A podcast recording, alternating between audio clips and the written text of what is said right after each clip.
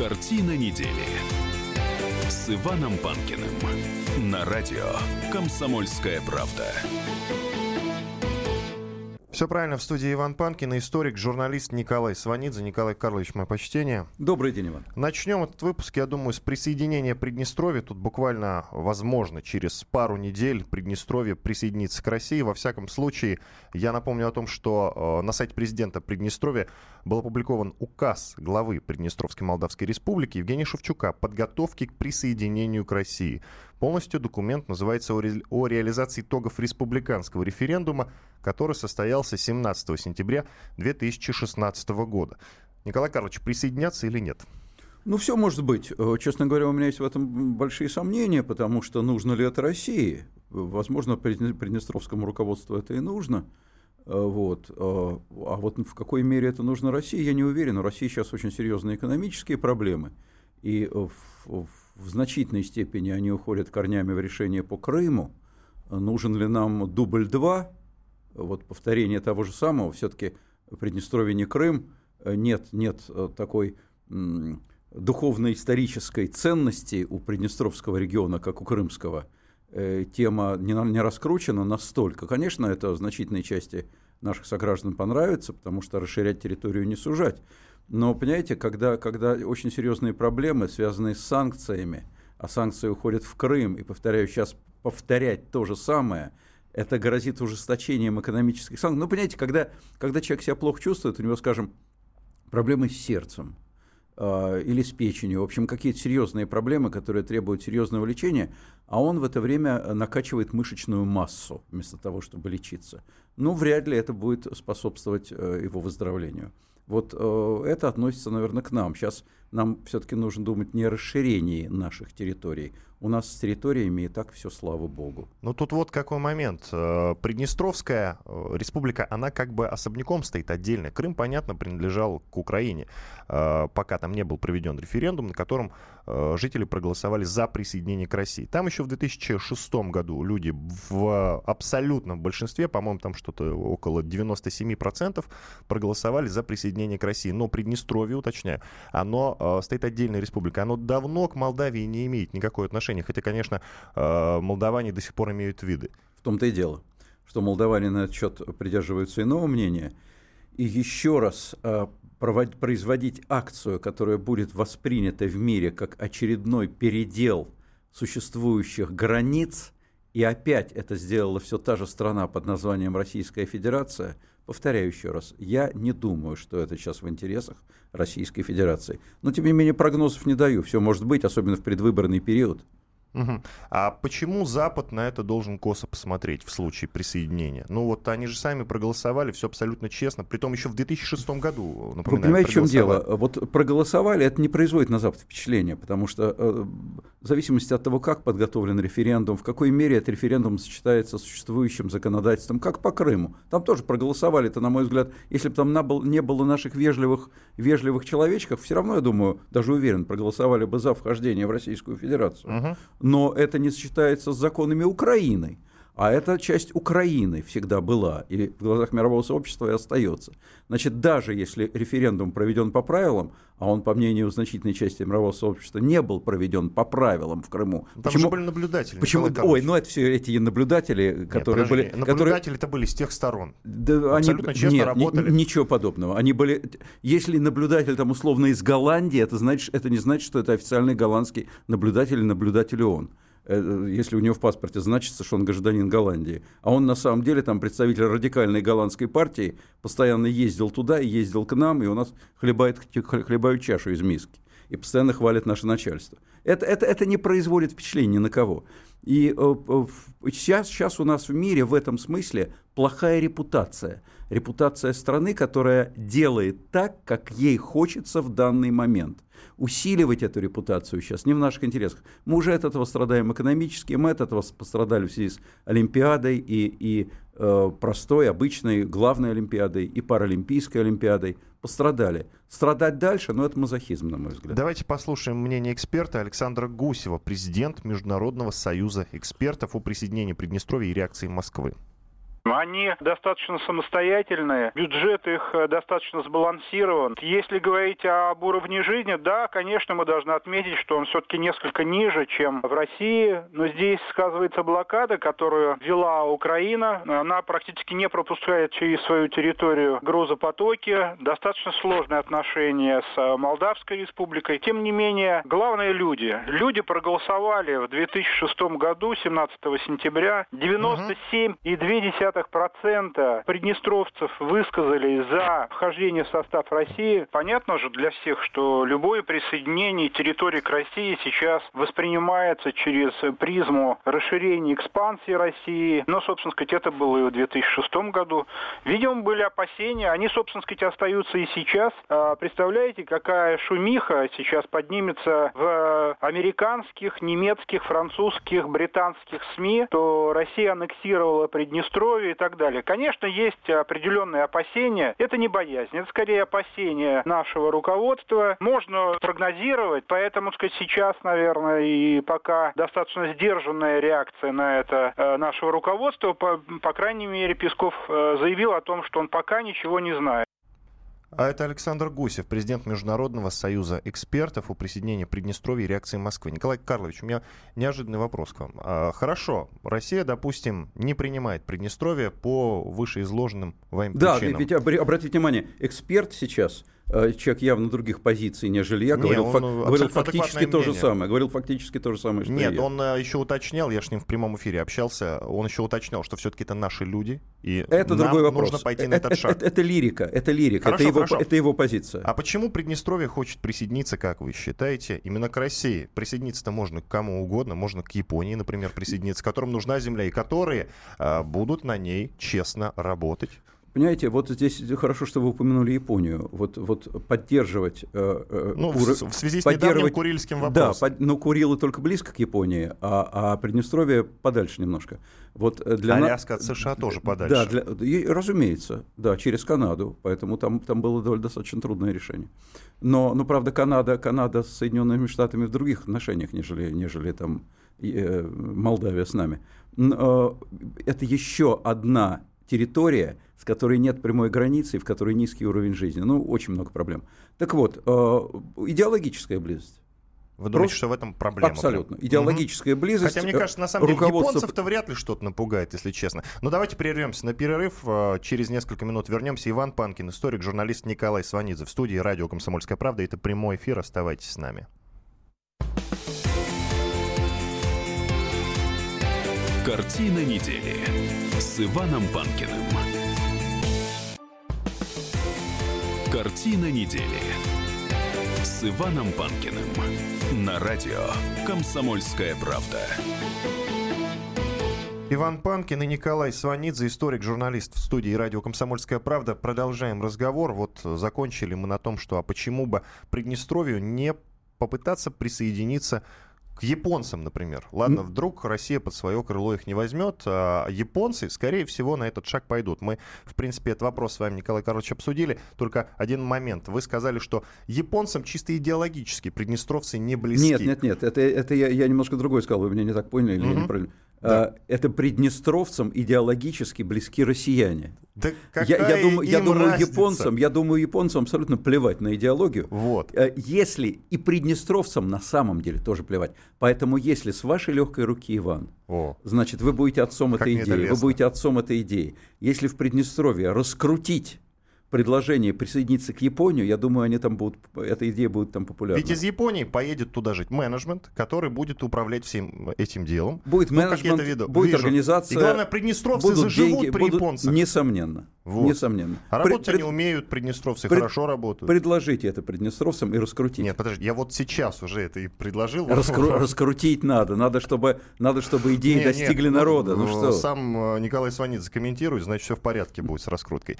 А, друзья, я обращаюсь к нашей аудитории. Э, пишите нам в WhatsApp плюс 7 967 200 ровно 9702 свои вопросы, Николай А что, а что или... если вбросить в информационное пространство? Приднестровье готово присоединиться к Японии. А, вот, как вот, фейк вы имеете вот в виду? Это, вот Вот это будет номер, а? Вполне, вполне. Давайте задумаемся об этом. Ладно, переходим к другой теме. Тут э, накануне, в пятницу, если я не, я не ошибаюсь, стало известно о том, что э, президент уволил Павла Астахова с формулировкой «по собственному желанию». Павел Астахов у нас был уполномоченным по правам детей. Теперь за детей отвечает э, мать, малоизвестная мать шестерых детей Анна Кузнецова. Ну, Николай Карлович, конечно, сначала надо сравнить портреты. Вот э, кто Знаете, вам мне, мне женский, женский портрет мне милее в любом случае Нет, по определению. Ну, я не об этом. Вот, об этом. Милая, милая, милая барышня, действительно многодетная мать, э, очаровательная молодая женщина. Э, ну, дай ей Бог, чтобы все у нее получилось. Астахов мне значительно менее мил, не только по, по причине половой принадлежности, честно говоря, но и потому, что мне абсолютно категорически не нравился стиль его работы. Э, он занимался, как мне кажется, это мое личное мнение, самопиаром. Он, он не продвинул ни на йоту ситуацию с детьми, с положением детей в нашей стране, а положение это ужасающее. Мало того, он сделал многое, чтобы испортить эту ситуацию, потому что он поддержал и даже инициировал, насколько мне известно, закон о запрете иностранного усыновления. Дима Яковлеву, да. Совершенно это верно. Это, это его, его была идея. Его проект, да. Это, это его была идея. Не, ну подожди, президент и, же поддержал Ну при чем здесь президент поддержал? Президент поддержал, а, а, а, а президенту, президенту предложил это в соответствующей упаковке именно Астахов. Ну, конечно, он, да. специ, он специалист, он отвечает. А если, если министр, там, скажем, профильный что-то предлагает президенту, президент с этим соглашается, президент не специалист в этой области, виноват министр. В данном случае виноват Астахов, потому что ситуация в нашей стране с детьми плохая. Усыновление, как известно, не становится лучше. Оно, цифры усыновления у нас снижаются, а не возрастают. У нас страшная ситуация с детскими домами. У нас страшная ситуация с насилием над детьми в семьях. Это все очень тяжело. Этот гламурный, влюбленный в себя персонаж занимался самопиаром. Я думаю, что э, в любом случае эта молодая дама, которая, которая э, теперь с, с, назначена президентом омбудсменом по детям, она будет хотя бы более искренне в своем отношении к предмету, которым она занимается. Вы знаете, э, с вами солидарны большинство экспертов, с которыми я говорил на этот счет, однако с поправкой на то, что все-таки э, вот недаром ее называют матушка Анна и говорят про некую меланхолию вот в ее поведении. А Астахов, по мнению многих экспертов, он все-таки был волкодавом. И такая должность, как э, человек, который отвечает за детей, уполномоченный по правам ребенка в России, это должность, где нужно иметь э, крепкие кулаки, которых ну, нужно пробиваться. И вот он это делать умел. А она-то как это будет делать? Притом он был медийным человеком, и это, в частности, тоже помогало ему открывать э, двери в нужные кабинеты. А, а у этой матушки Анны, с позволения сказать, вот этого нет. Вы знаете, э, зависит, волкодав это хорошо, смотря каких он волков давит. Э, он, он давил все в своих собственных личных интересах. И кабинеты открывал в своих собственных личных интересах, в пиар-интересах, если угодно. Это не важно, мне все равно, какие у него интересы но, но детям он реально не помог и реально не помогал. Поэтому какой он там волкодав, знаете. А, а вот она, может, она не волкодав, и то, что она матушка, то бишь попадья называют по-русски. Она жена священника. Же, то есть жена священника. Слово попадья, она не имеет негативного смысла. Нет, это, я просто это, уточнил это, для большинства людей, кто, кто не знает. Да, угу. это просто термин. Вот. А, это не есть хорошо, на мой взгляд, но и не есть плохо.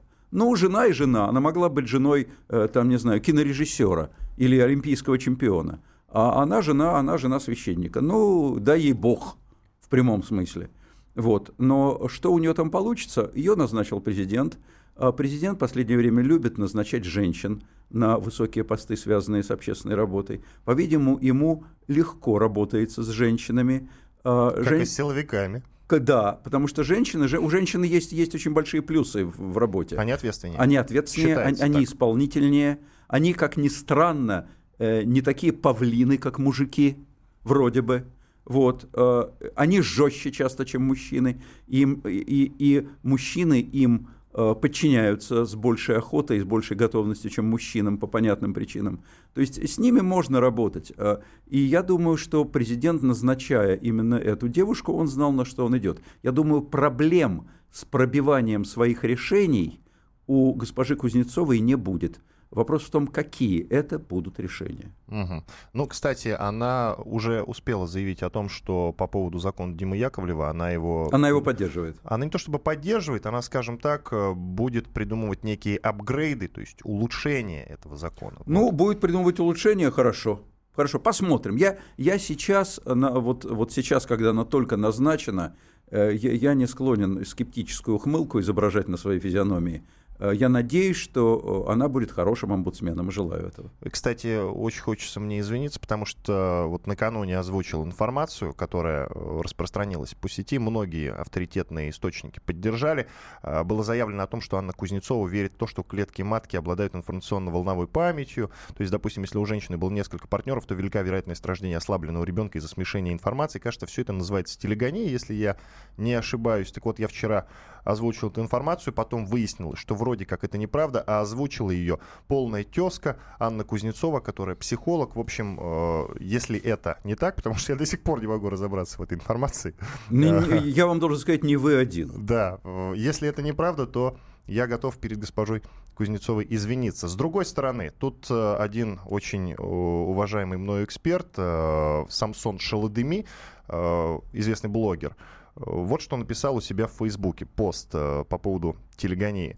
Судя по тому, как активно была вброшена и раскручена за полдня тема с телегонией, поклонником которой является новый детский омбудсмен, Анна Кузнецова, э, черные пиарщики на подхвате у Павла Астахова все-таки не зря свой хлеб едят. Молодцы, хорошую информационную травлю организовали тому, кто занял его место. Вот это я понимаю, громко хлопнуть дверью на прощание так, чтобы даже шутя народ начал писать «Паша, вернись, мы все простим».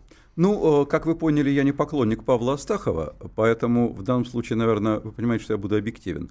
Не думаю, что Павел Астахов сейчас занят тем, чтобы поливать грязью э, своего преемника, госпожу Кузнецову. Я тоже Я думаю, думаю, что я, у, него соверш... у него совершенно другие проблемы. А, плюс он же уже пожелал ей удачи, сказал, что это хороший Это не важно, это, это фигура вежливости нормальная, вот, но я действительно не думаю, что его теперь интересует ее судьба. У него своя собственная карьера, он ей всегда был занят и будет занят в дальнейшем. А, кстати, как вы считаете, чем займется понятия, понятия Астахов? не имею. Также вернется на телевидение Пон... и будет думаю, заниматься... думаю, что да, он по-прежнему продолжит гламурно выступать выступать на телевидении. Ну и по поводу все-таки закона Димы Яковлева, давайте подытожим. Вы против закона Димы Яковлева, вы против того, чтобы э, американцы не имели права усыновлять российских детей? Я категорически против закона Димы Яковлева. Мне все равно, американцы, бельгийцы, японцы.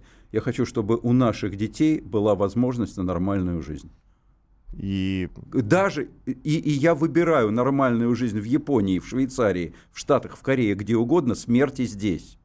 Нет, Понимаете, если, если, вы, а... если это альтернатива именно такая, а... а она часто возникает именно в таком виде. Я против того, чтобы из патриотических, псевдопатриотических соображений губить жизнь наших детей.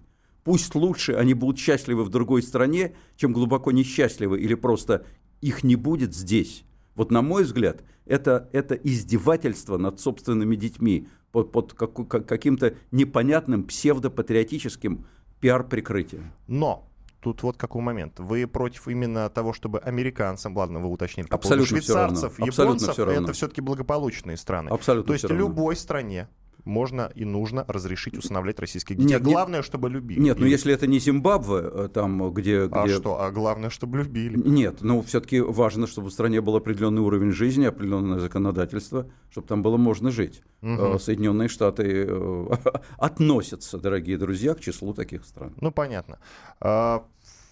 Перейдем к другой теме, наконец-то, оставим уже э, госпожу Кузнецову и Павла Астахова. Э, в, накануне стало известно о том, что в квартире у, у э, скажем так, представителя закона обнаружено 8 э, или даже 9 миллиардов рублей. Ну, там они лежали в, долларов, э, в долларах, то есть итого около 120 миллионов долларов. И на русские деньги, если переводить, то это миллиарды. Э, так вот, э, человека этого зовут Дмитрий Захарченко. Э, сейчас я уточню. Да, он заместитель начальника управления Т, который специализировался на преступлениях в топливно-энергетическом комплексе Главного управления экономической безопасности и противодействия коррупции э, МВД. Вот. Он обвиняется по трем статьям Уголовного кодекса. Это злоупотребление должностными полномочиями, воспрепятствование осуществлению правосудия и производству предварительного расследования, а также получение взятки. Там, по-моему, его поймали-то за руку, когда он 7 миллионов рублей получал. Так вот, деньги все лежали в квартире, пока не установлено, чья это квартира. Вроде как это квартира сестры и деньги сестры, как он сказал. Э, на полу огромной такой кучей и занимали целую комнату. Поверьте, друзья, если кто не видел картинку, на это стоит взглянуть. Николай Карович, ну что считаете, как считаете, это общак, либо он действительно их наворовал? Да черт его знает. Но это, я думаю, может быть, и общак и наворовал. Э, что, что, что, что сестра это добавляет, конечно, добавляет занятности. Помните это? Угу. И имя сестра, имя. Вот интересно, чьи же, если спросить у сестры, чьи это деньги? Ну, э, а, первая реакция у меня такая. Помните, когда Сталину доложили о том, что э, маршал Рокоссовский э, э, крутит роман с э, красавицей, актрисой Валентиной Серовой, угу. Э, вот. Не завидуйте, он сказал. Не-не-не, он говорит, что будем делать, Иосиф, Иосиф Виссарионович? Он говорит, что делать? Завидовать будем. Завидовать, я и говорю. Вот. Ладно, сейчас продолжим через пару минут обсуждать эту тему. В студии Иван Панкин и историк-журналист Николай Сванидзе. Про 8 миллиардов рублей продолжим говорить после короткой рекламы и выпуска новостей. Картина недели с Иваном Панкиным. Картина недели с Иваном Панкиным на радио «Комсомольская правда». В студии Иван Панкин, историк, журналист Николай Сванидзе. Продолжаем обсуждать главные темы недели. Вот, среди прочего, в, в прошлой части нашей программы начали говорить про найденные у полковника Захарченко 8 или даже 9 миллиардов рублей в квартире. Э, Николай Карлович, как вы считаете, откуда он эти деньги взял все-таки? Ну, каждый берет оттуда, с чем борется, да. Вот, вот он борется с коррупцией, насколько ага. мне известно, полковник От Захарченко. Вот значит. оттуда, вот оттуда и взял деньги на борьбу с коррупцией, я так считаю. Угу. Я уточню, что Пресненский суд Москвы арестовал заместителя начальника управления Т, специализирующегося на преступлениях в топливно-энергетическом комплексе Главного управления экономической безопасности и противодействия коррупции МВД России Дмитрия Захарченко. Про то, что он обвиняется по трем статьям, я уже озвучивал. Э, любопытный момент, что деньги-то оказываются практически украдены у каждого россиянина. Представляете, какой ну, не, причем, при, причем достаточно немалом количестве. Да. Это, это скольким пенсионерам можно было бы обеспечить неплохое а, существование? Нет, мы вчера приводили некую статистику, размышляли об этом. Там 30, э, а то и 40 детских садиков, например, можно Нет, было вообще, построить на эти деньги. Вообще, дорогие друзья, какие деньги? Какие это деньги? Я не думаю, Сложно что, представить. Я не думаю, что кто-нибудь из ныне живущих,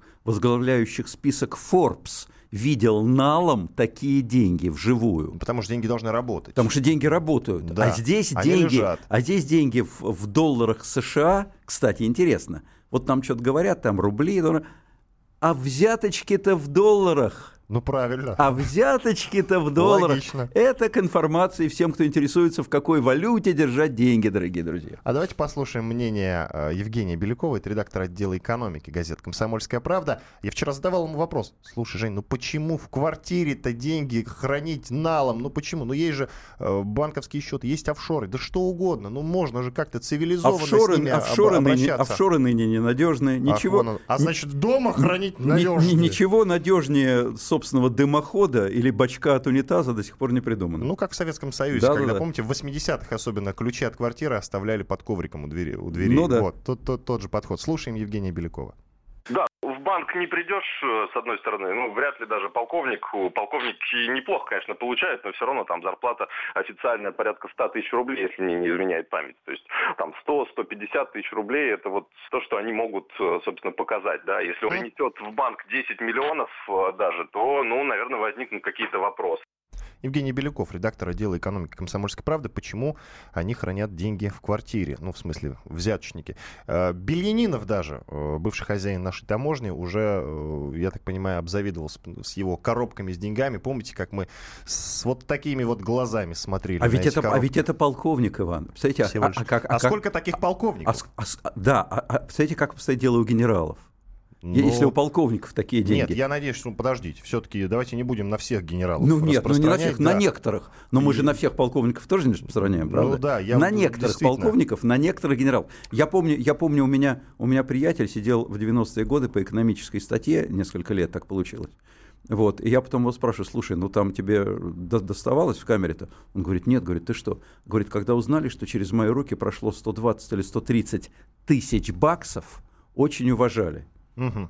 Ну, вот вы, э, почувствуйте разницу, Иван. Э, вы все-таки склоняетесь к тому, что это либо общак может быть, да, либо все-таки он что называется, брал взятки. Да ну и какая копил. разница? В любом случае, если у человека лежат такие деньги на общак, значит, я думаю, что мимо рта тоже не проносит. Это абсолютно не важно, меня это не интересует. Общак, это не общак. В любом случае, это жирная часть криминалитета. Это значит, что структуры, которые у нас борются с коррупцией, они сами завязаны в этой коррупции по макушку. Вот что это значит. А давайте послушаем мнение Андрея Кивинова. Это известный писатель, автор сценария замечательного сериала «Улица разбитых фонарей». Мы попросили его порассуждать, откуда у него, э, у полковника, в смысле не у Кивинова, у полковника Захарченко такие деньги. И вот что он нам сказал. Понятно, что это деньги, наверное, ну, не заработная плата, да, которую ему платила МВД. Что касается откуда, то тут предела фантазии нет. То есть можно получать ежемесячную дань за какие-то услуги, достаточно крупную иногда. Можно какую-то разовую услугу. Понятно, что, наверное, тоже это не один раз все тянулось. Конечно, сумма гигантская, да, и это, наверное, больше всего пугает в этой истории. И должность, причем у человека, в общем, не рядовая. Ну, понятно, где экономика, там, наверное, какие-то схемы теневые существуют. Без участия там МВД не обойтись, похитить такую сумму, в общем, наверное, по нынешним временам теоретически и практически можно. Николай Карлович, ну что вы скажете на мнение господина Кивинова? Ну, ничего не скажу. Правильно сказал господин Кивинов. В общем, я, я говорю практически то же самое. Если человек борется с коррупцией, значит, он за эту борьбу, тем более топливно-энергетический комплекс. Ну, какие там деньги гуляют? Ну. А, кстати, э, как, как вам кажется, с чем связана вот эта ситуация, что в последнее время уж слишком часто ловят взяточников? Как-то чаще, чем раньше, заметьте.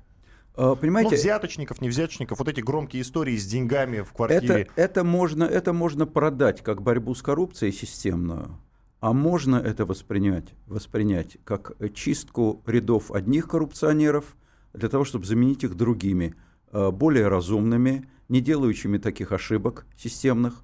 Может быть, этот человек, вот почему, скажем, его взяли, вот до сих пор не трогали, он почти 9 миллиардов рублей накопил или что там с ними сделал, не трогали. Сейчас вот вдруг поймали. Почему?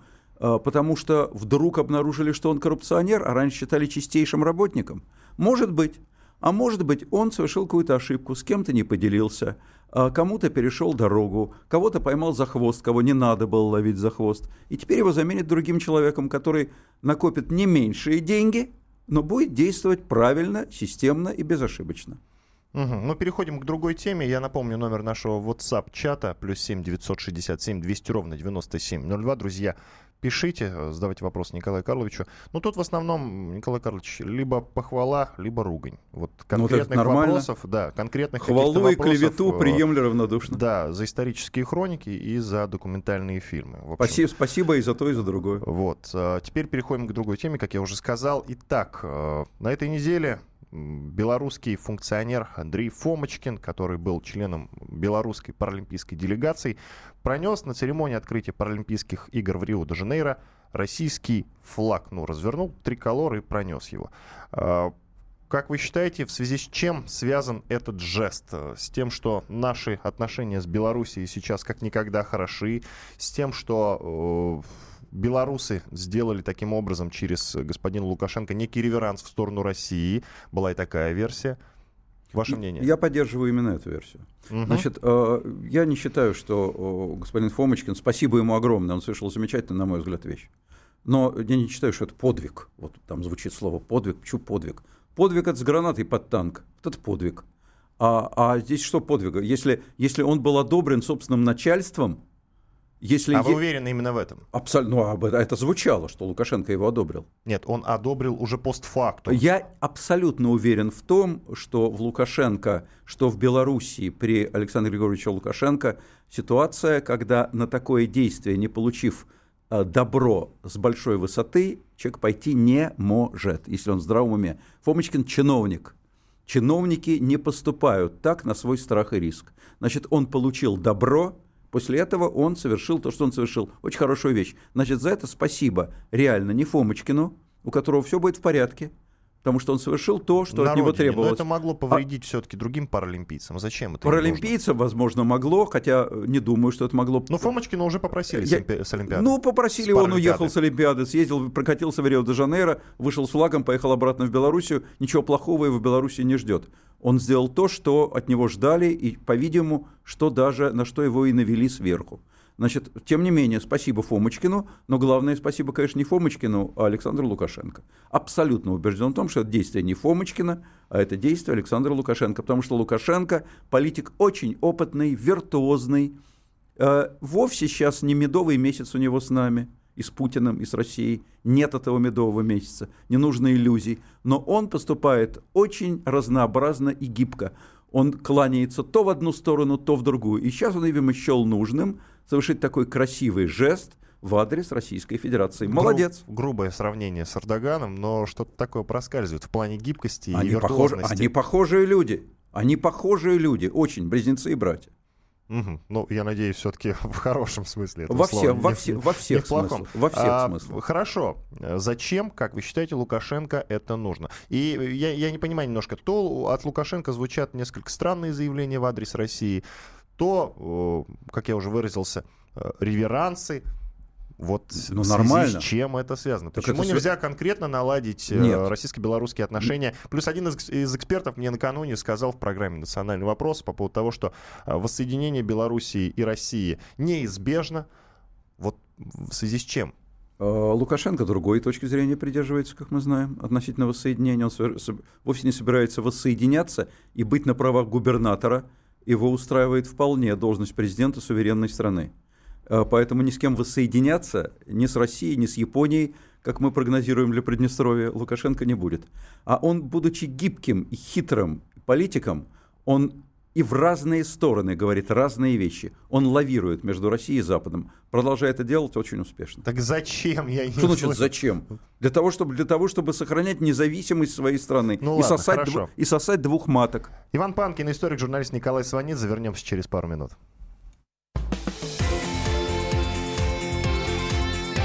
Картина недели с Иваном Панкиным.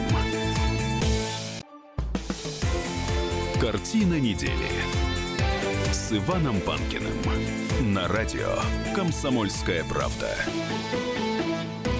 Иван Панкин и историк, журналист Николай Сванидзе. Продолжаем э, обсуждать самые главные темы минувшей уже практически недели. Э, заключительная пятиминутка. Итак, Николай Карлович, э, в Рио президент Узбекистана, как вы знаете, что уже есть в Рио временно исполняющий обязанности, его зовут Шавкат Мирзиёев. Как вы считаете, он справится с этими обязанностями? Заменит ли он полноценно ушедшего из жизни Ислама Каримова? Ну, вообще, вы шикарного обо мне мнения, Иван, за что вам спасибо. Вот сейчас я вам сразу сходу скажу. Вы знаете, Шавкат Мерзиёев справится. Или Шавкат Мерзиёев не справится. Да нет, фиг его знает, нет, справится стоп, он вы или нет. прогнозист, вот, э, пожалуйста. А уже точность этих прогнозов, она, знаете, это такое понятие размытое Знаете, у меня свое представление о прогнозах, я их стараюсь не давать, значит, чтобы, чтобы, чтобы не, не в дальнейшем не выслушивать свой адрес э, разные нехорошие слова. Э, я не знаю, справится он или нет. Э, дело в том, что... А ведь я, я про структуру спрашиваю. Дело в том, что Каримов... Дело налажена том... структура в стране. Это же полицейское государство. Это полицейское, э, совершенно верно, авторитарное государство. Но, видите ли, мы не будем ни на кого показывать пальцами. Вообще все авторитарные государства, они как, как счастливые семьи у Льва Николаевича Толстого похожи друг на друга. И поэтому системы там никакой быть не может – там вся система ручного управления заведена на данного автократа, на лидера страны. Она была сейчас долгие годы, четверть века, заведена на господина Каримова. И он был мощный человек, он был скала, могучий, глыба. Он держал, он удерживал просто как голландский мальчик пальчиком, всунутым в дырку в плотине. Он, он удерживал накат, мощную атаку со стороны, со стороны исламистов – Он удерживал страну в порядке, в стабильности, в независимости. Он мог послать на три буквы наших американцев, китайцев, турок, кого угодно за ним не ржавело. Он такой был. Способен ли будет на это господин Мерзиёев? Не знаю. Может быть, он был близок к Каримову, но, понимаете, близость к великому человеку не означает, что ты сам великий человек. Вскрытие покажет, что называется. Угу. Ну вот, он а уже в... заявил о том, что своей главной задачей в этот ответственный период считает продолжение разработанного и эффективно реализованного в течение 25 лет первым президентом Республики Узбекистан Исламом Каримовым курса на углубление демократических реформ ну, у них, видимо, свое представление о том, что такое демократическая да, реформа. Сказал. Вот, э, называть можно так, что угодно. Э, здесь речь идет, конечно, о стабильности. В, в, экономически, кстати, в Узбекистане все не так плохо. Вот, и речь а идет... почему же тогда они так массово рвутся в Россию? Ведь больше всего мигрантов именно из Узбекистана в России. Ну, все познается в сравнении. И потом, на самом деле, там э, с повышением образовательного уровня повышается интерес к тому, что творится в мире. А, а Россия для многих Э, стран и народов Центральной Азии, Средней Азии, это путь в большой мир, это путь в Европу, это путь на Запад. Я думаю, что это тоже причина. А, здесь на самом деле э, причина состоит еще в том, что, что э, если ситуация будет резко ухудшаться, это тоже будет, экономическая в Узбекистане, это тоже будет способствовать усилению потока беженцев, разумеется. Будем надеяться, что этого не произойдет при Мерзиёеве. Ну, в не настолько, скажем так, стабильном Таджикистане уровень жизни, в котором гораздо ниже, чем в Узбекистане, э, мигрантов в Россию гораздо меньше почему-то. Ну, Таджикистан и более закрытая страна. Э, понимаете, когда, когда страна более, более цивилизованная, более открытая, то миграционные потоки в обе стороны вообще больше. И вот еще какой момент. Э, указом президента Казахстана Нурсултана Назарбаева Премьер-министр Карим Масимов был отправлен в отставку и назначен на должность главы Комитета национальной безопасности. Я уточню, что в этой стране все отнюдь нестабильно в плане национальной безопасности как раз-таки. Не нарисуется ли очередная горячая точка по соседству? А, горячая точка нарисуется только после ухода Нурсултана Абишевича Назарбаева. Но, Нурсул, но Нурсултан Абишевич человек в возрасте. Я думаю, что постепенно он начинает готовить страну и своих близких к разным вариантам предельно стабильного своего ухода. Вот, вот чтобы его уход не имел болезненных последствий Но для страны. в ближайшее время все будет нормально. Ну, это вопрос к медикам. Иван Панкин, историк, журналист Николай Сванидзе. Николай Карлович, большое спасибо, что пришли. Спасибо. Я напомню, что любую новость можно обсудить с нами в наших соцсетях на радио «Комсомольская правда». Спасибо. Картина недели с Иваном Панкиным.